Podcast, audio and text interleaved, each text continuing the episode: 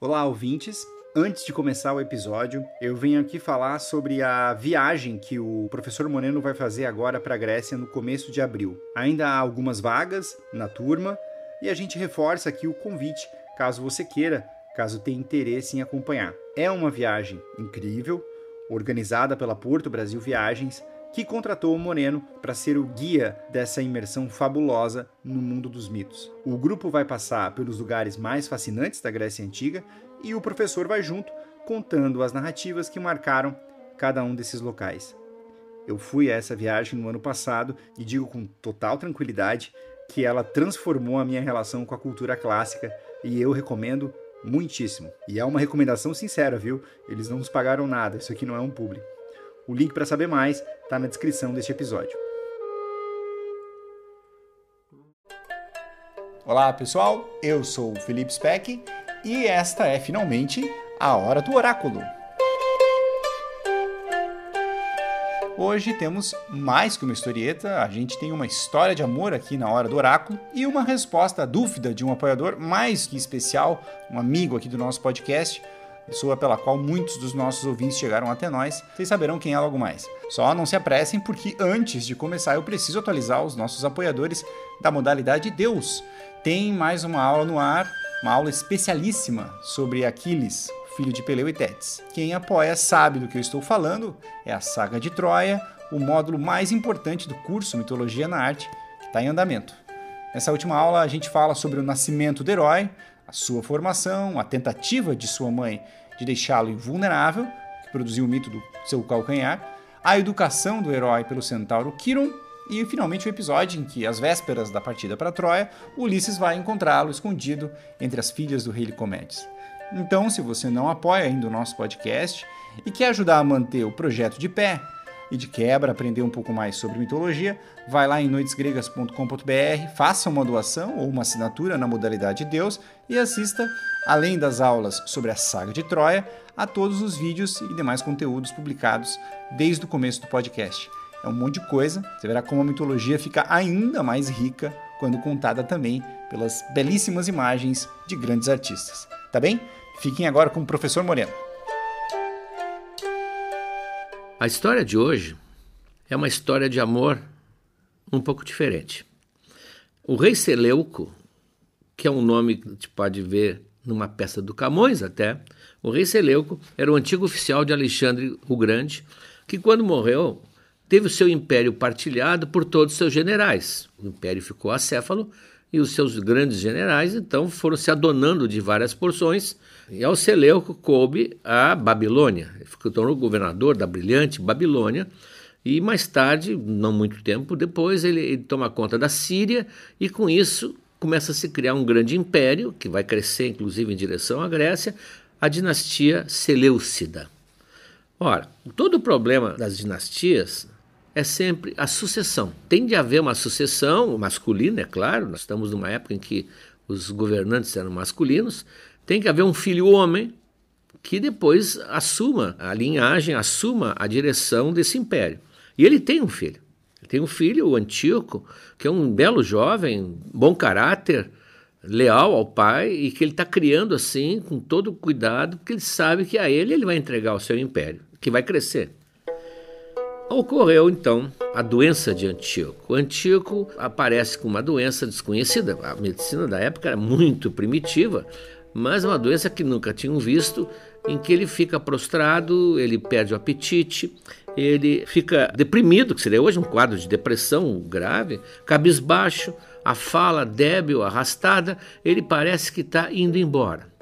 E o Seleuco se desespera. Meu filho querido está indo embora. Então todos os seus médicos vêm tentar, o que eles conhecem, vêm tentar aquelas curas, naquela época, a maior parte delas supersticiosas, e não muda nada. Então ele fornece bailarinas, músicos, saltimbancos, para ver se o jovem se alegra um pouco, se ele sai daquela pasmaceira e ele continua definhando a olhos vistos todos os dias. Seleuco, então, que é rico e poderoso, né, que ama o filho acima de tudo, resolve convocar um amigo importantíssimo, que é Erasístrato. Erasístrato aparece em todas as histórias da medicina Ele funda e dirige a Escola da Medicina de Alexandria, que também é no Egito. Né? E ele é competentíssimo. Ele vem e Seleuco diz: Olha, meu amigo, salva o meu filho. Não importa o preço, não importa o que for necessário, salva o meu filho. O Erasístrato, então, fica de plantão à disposição do, do Antíoco. Ele fica na cabeceira do Antíoco, não sai dali e fica tentando todos os testes que ele conhece e observando sinais, observando o que eles observavam, a urina, as fezes, e não reconhece nada que ele já tenha visto. E ele é muito sábio. Ele apalpa o local onde ele conhece que estão os órgãos e nenhum dos lugares onde se adoece, pelo menos naquela época, imaginava, há problema. O Antíoco parece fisicamente muito bem, Nesse momento, o Erasístrato faz uma mudança de raciocínio bastante inovadora para a época. Ele diz: bom, se o físico não tem nada, o problema está na mente. Esse é um avanço na medicina. Ele sabe que a mente pode influir na saúde do paciente. Então ele deixa de apalpar, deixa de examinar fisicamente o jovem e senta do lado dele e fica observando o comportamento. Fica observando o comportamento, o pulso, porque ele já sabia que o pulso se altera de acordo com as emoções. Né? Portanto, né, estamos dentro de um momento muito primitivo, mas já bastante esclarecedor. E fica observando, fazendo quase um monitoramento, sem ser com máquinas, mas com ele. E ele nota uma coisa evidente: que o pulso do jovem se acelera e ele fica muito perturbado, apesar de estar ali prostrado, quando vem visitas femininas. Não visitas femininas quaisquer, quando a rainha vem com seu grupo de jovens damas de companhia visitá-lo. A rainha não é a mãe dele, a rainha é a segunda esposa do Seleuco. A mãe do rapaz já morreu. E ele nota que há uma alteração clara. E eles, bom, é por aqui. Ele tinha lido, como era um médico culto, tinha lido as poesias gregas e conhecia as poesias de Safo. E Safo tem poemas em que ela descreve as perturbações causadas pelo amor. Ela mesma diz: ah, Estou perturbada, estou sufocando. E ele lembra da poesia de Safo e reconhece todos os sintomas no jovem Antíoco. O Antíoco está apaixonado. Ele descobriu a causa. Tem que descobrir por quem.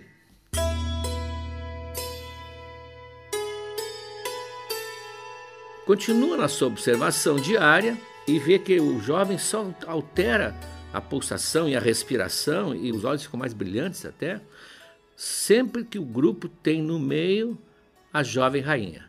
Stratonice, que não deve ter 20 anos, que já deu um filho a Seleuco, Seleuco já é um idoso, né, segundo casamento bem tardio, e ela, sempre que ela está no grupo, Antíoco se agita. Pronto, Erasístrato descobriu, está apaixonado, está apaixonado pela mulher do pai. E ele entende claramente o jovem. O jovem, extremamente leal, que ama o pai, está simplesmente se deixando morrer. Ah, ele vai fazer uma espécie de sacrifício do silêncio. Vai morrer em silêncio, porque ele não vai desonrar a casa do pai e não vai desonrar a sua relação com, com o Seleuco. Mas ele tem que salvar o jovem. Erasito tem que salvar o jovem. Já sabe o, o, o remédio, mas como agora passar isso para o Seleuco? Como avisar o Seleuco? Bom, ele já tinha, era um grande observador, ele tinha visto a, a emoção com que Seleuco falava do filho, é o amor evidente que ele tem pelo filho. Então ele se sente meio à vontade de tentar uma maneira de fazê-lo saber que o remédio é a estratonice. Então o diálogo é muito interessante. Ele vai falar com o rei e diz: Olha, descobri a doença. Oh, sim, mas não tem cura. Como não tem cura? Não tem remédio? Remédio tem. Mas é impossível obtê-lo. Mas qual é a doença dele? Ele está apaixonado, majestade. Bom, aí o Seleuco abre um sorriso, mas isso não é doença. Essa é muito simples. Qual é a mulher desse reino que vai recusar meu filho, um jovem belo, um partido, futuro imperador? Ah, que bela notícia tu me dás. É, mas não vai não. Mas por quê? Aí o Erasmo diz, porque ele se apaixonou pela minha mulher. E não vai dar, minha mulher não.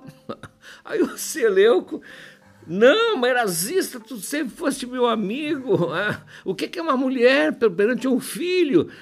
Eu te faço esse pedido de joelhos e não te esqueça que eu posso pagar muito, muito bem. Tudo para salvar o Antíoco. Tu não vai te importar, né? E aí o, o Erasista diz: É, dizendo assim, porque é fácil, porque é minha mulher, né? E se fosse a sua Alteza, ia concordar? Ah, meu amigo, respondeu Seleuco chorando, se os deuses permitissem, para salvar Antíoco me separaria de bom grado não só da estratonice, mas até do meu império. Ele disse isso com a maior paixão e estava derramando lágrimas sinceras, e ao Erasístrato sentiu que tinha como dizer o que tinha que dizer e tomou-lhe a mão e respondeu: Isso é textual. Nesse caso, você não precisa de Erasístrato, não precisa de mim. Pois você, que é o marido, o pai e o rei, é o médico mais adequado para curar sua própria família. E aí o rei entendeu. Ah, claramente entendeu, então ele decreta alto e bem claro, para que todos ouçam, para que ninguém conteste, que a partir daquele dia a província da Síria se torna um segundo império, que o filho dele vai ser o imperador, e que ele se separa da mulher dele para que ela case com seu filho. E diz ainda que, quanto ao meu filho, eu acho que eu vou convencê-lo. Ele não sabe de nada. Ah, ele não sabe. Que... Eu vou convencê-lo porque ele sempre foi obediente, ele sabe que ah, eu devo ter alguma razão para fazer isso. E a Stratonice, eu sempre gostei muito dela, ela é muito sensível, ela vai entender, embora seja uma coisa meio estranha, que ela está fazendo algo para o bem do meu filho, nosso e de todo o nosso povo, de todo o nosso império, que terá com isso a paz que merece.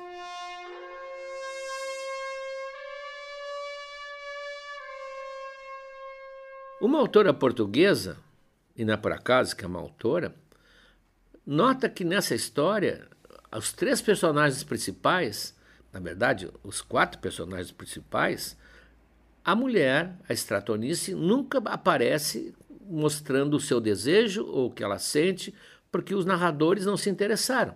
Há várias versões dessa história, tanto na Grécia quanto em Roma, e sempre Stratonice é uma espécie de joguete sem que ninguém se pergunte o que ela sentiu ao casar com Seleuco, o que ela sentiu ao ver o jovem, o que ela sentiu ao saber que agora ela tinha ganho na loteria um novo marido e um império para ser rainha. Claro que estamos numa época em que os homens escreviam e por isso poucos eram os homens sensíveis que se animavam a imaginar o, o lado feminino. Alguns conseguiram, mas Nesse caso, inclusive, como não houve nenhuma tragédia grega sobre isso, essa história meio que atravessou incólume as tragédias, que eram tantas e nenhuma falou sobre isso. O primeiro que tocou realmente de maneira literária, dramática, foi Camões. E Camões é depois do descobrimento do Brasil, é no Renascimento português. Então ele coloca já a estratonice inquieta, ele tenta colocar o pensamento da Stratonice na peça dele, que não é uma peça muito bem realizada. Camões não era um bom autor de teatro, ele apenas seguia um pouco as lições de Gil Vicente, mas nessa peça ela diz para sua ama que ela já tinha notado desde que chegou os olhos com que o jovem olhou para ela, mas que ela, evidentemente, uma mulher honesta, não levou adiante isso. Ela o amava como filho, mas pouco a pouco ela começa a sentir a angústia, talvez, de perder aquele menino que seria o seu enteado, a angústia de perdê-lo, e ela começa a se aproximar dele. E por isso, o resultado final, a solução final, que é a mesma, é vista assim com grande alegria pelo pai, pelo Seleco, é claro, que o filho foi preservado, pelo jovem, e ela também dá vazão à sua alegria por ter agora um, uma nova relação que talvez ela estivesse sonhando com isso. De qualquer forma, também não é Camões que vai entender bem isso. Eu diria que aí está um tema em aberto que eu gostaria de ver as mulheres escrevendo a respeito. A visão dessa história, que é uma belíssima história de amor e de bons sentimentos, onde todo mundo é nobre, ah, todos são nobres, o filho preferindo morrer a desonrar o pai, o pai dando tudo que ele pudesse para salvar o filho, e o Erasístrato com grande habilidade, né, talvez por ter esse lado já intuitivo do psicológico, essa história mereceria uma outra versão, a versão contada pela Stratonice. desde o dia em que ela foi prometida a Seleuco até o dia em que ela viu Antíoco e até o desenlace. Está feito, está lançado o desafio, mas é para uma mulher escrever. Pessoal, o convite não é pro forma, viu? Se alguma escritora de plantão se sentir provocada e quiser escrever, quiser mandar pra gente, nós recebemos com o maior prazer. Pode conversar com a gente lá no Instagram do Noites Gregas que eu encaminho pro oráculo. Quem enviou a pergunta, que vai ser respondida hoje, foi o nosso amigo Bernardo Esteves, que anda recluso em algum lugar do planeta escrevendo seu livro, né, Bernardo? Foi o que ele disse no último foro de Teresina que participou.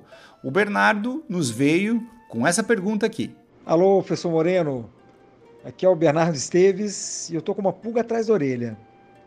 O senhor disse que sempre que os deuses fazem sexo, nasce um filho.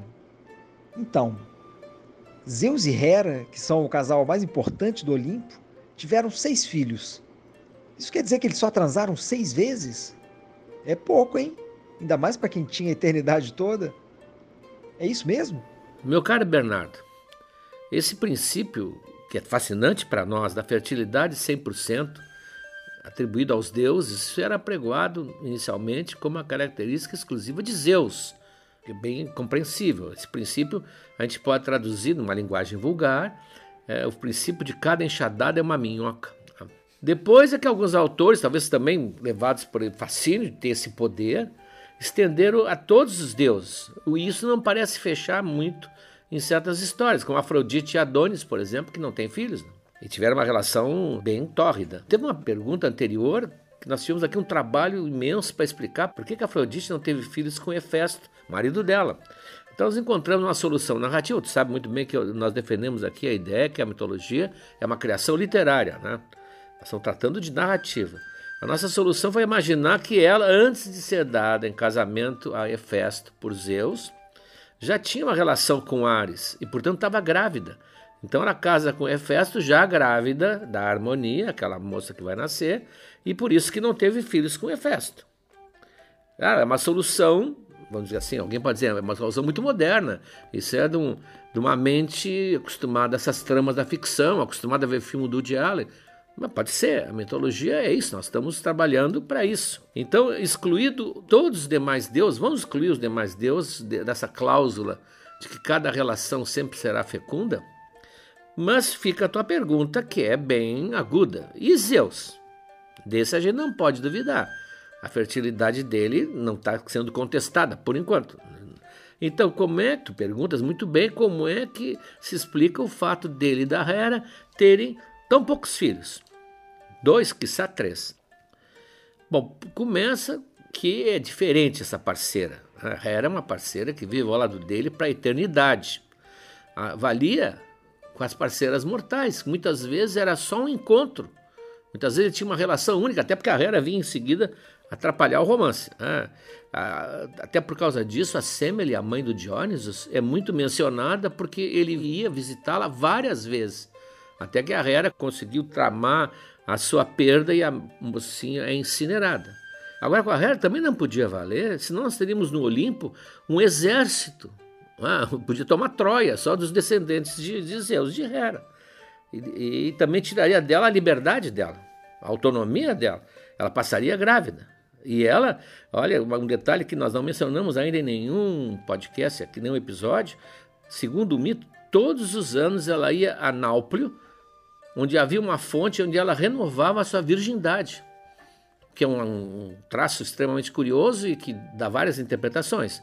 Então, seria praticamente a escravidão de Hera. Hera seria escravizada pela gravidez.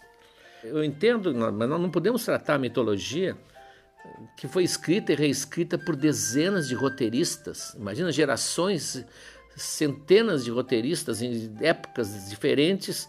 Não é como um roteiro de um filme. No roteiro de um filme, um filme bem cuidado, a gente acha estranho, se choca com qualquer erro de continuidade, com qualquer erro de contradição, falhas da narração. Tem até sites especializados em mostrar as falhas do roteiro. Bom, a gente tem direito a exigir isso. Agora, uma história que vem sendo retocada, acrescentada, colada, riscada há 3 mil anos, 4 mil anos, deve haver muitas falhas dessas. Aliás, o, tu bem sabe, tu mesmo já, já dissesse, o esforço nosso aqui do Noites Gregas é tentar encontrar uma coerência, uma solução coerente para aquilo que, nesse mar de informações, haverá muitas pontas soltas. Ah, haverá muitas pontas soltas. Isso explica, inclusive, as dezenas de versões para as mesmas coisas. O impulso a fazer uma nova versão, um contador daqueles ah, antigo, um mitólogo, era tentar ajeitar a história dentro da lógica, mas haverá vários buracos negros, como nós vamos demonstrar ao longo do, dos podcasts. É isso, e é um prazer responder a tua pergunta, tu com quem nós mantivemos e continuamos mantendo um diálogo tão frutífero tão enriquecedor. Hasta lá vista, Bernardo. Deixo aqui também o meu abraço para o Bernardo. Semana que vem chegamos ao episódio de número 30 do Noites. Ele já está gravado, bonitinho, e será um episódio inteiro dedicado aos oráculos da Grécia. Um excelente episódio, aliás. Você verá. Até breve! Olá, amigos! Chegamos agora ao terceiro ano do Noites Gregas. Já contamos muitas histórias, mas tem muito mais pela frente. Tem toda a Ilíada, a Odisseia, as Metamorfoses de Ovid e muitas outras coisas. Mas para que a gente consiga seguir em 2023, para produzir esse podcast que nos dá muito prazer, mas também muito trabalho, nós precisamos do apoio de vocês. Acesse noitesgregas.com.br barra apoiar, o link está na descrição desse episódio, e veja como você pode ajudar. Um abraço.